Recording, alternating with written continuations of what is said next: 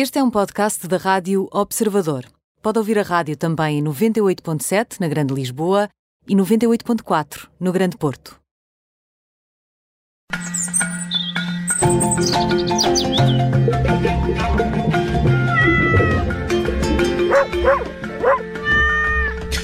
Pet Radio com o veterinário Nuno Paixão. Olá, Nuno. Olá, boa noite. Já é boa noite? Não, por acaso está um fim de tarde maravilhoso. então, boa tarde, Nuno. E eu tenho a felicidade de poder estar a falar com vocês junto à praia, portanto eu não vou me queixar hoje. Que sorte. Nuno, hoje vais falar sobre animais que são herdados. Hum, os animais domésticos sentem, acusam o facto de estarem a ser herdados por outras famílias? Acusam e infelizmente temos situações.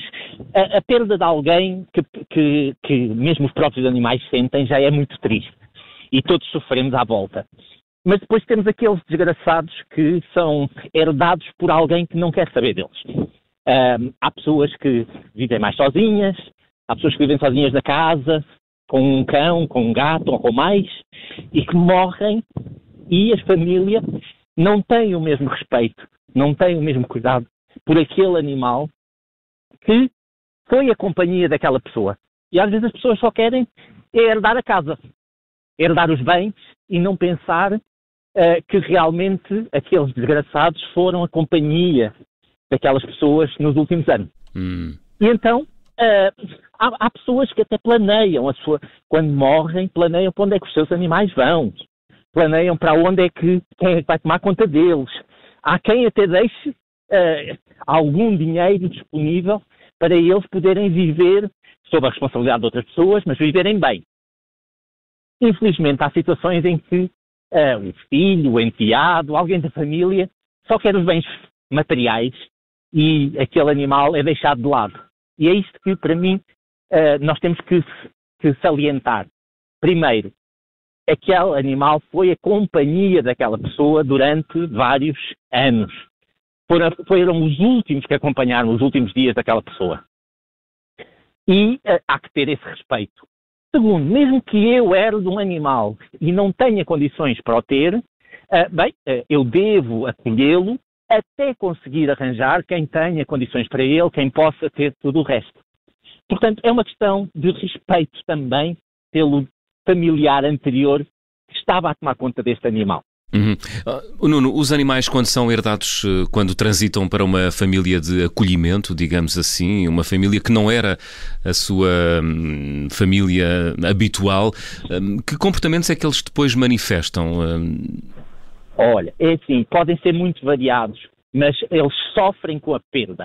Uh, a gente pode pensar que eles não têm os mesmos tipos de sentimentos que nós, têm sentimentos, têm emoções, já falámos várias vezes sobre isto, podem não ter exatamente os mesmos explicados como da maneira como nós os explicamos, mas a perda, eles sentem-na.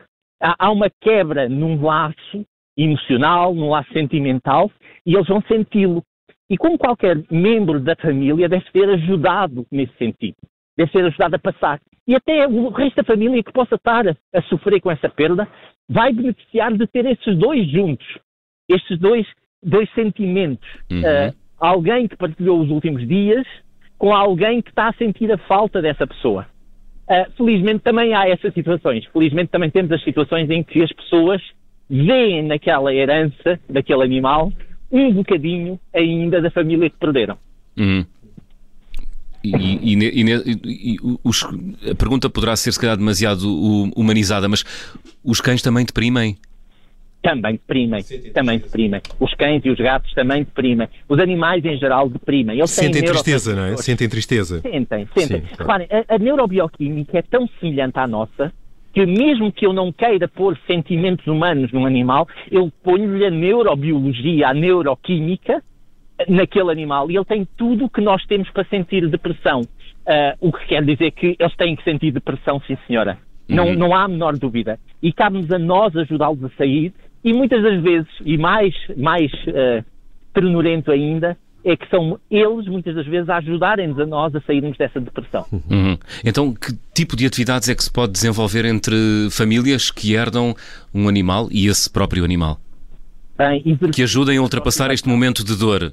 Claro, exercício de preparação. ter contacto físico, afagá-los, brincar com eles, dar-lhes de comer, dar-lhes biscoitos, tornar situações agradáveis, uh, são o, segredo para que, uh, por um lado, o animal ajude a passar esse sofrimento, mas também para a pessoa passar esse sofrimento uh, de uma forma um bocadinho mais suave, porque nós nunca nos vamos esquecer das perdas que temos. Espírito de entreajuda, não é? Exatamente. E isso eles ensinam-nos muito. Eles ensinam-nos que estão lá nos maus momentos, que não se afastam. É, é, é, eu, infelizmente, tenho visto mais situações em que há uma perda uh, da, do respeito dos humanos para com os animais, uh, mais frequente do que a perda do respeito dos animais para com os humanos. Muito bem. Nuno Paixão, bom fim de semana e bom pôr do sol. Um abraço, Nuno. Muito obrigado. Bom fim de semana para vocês.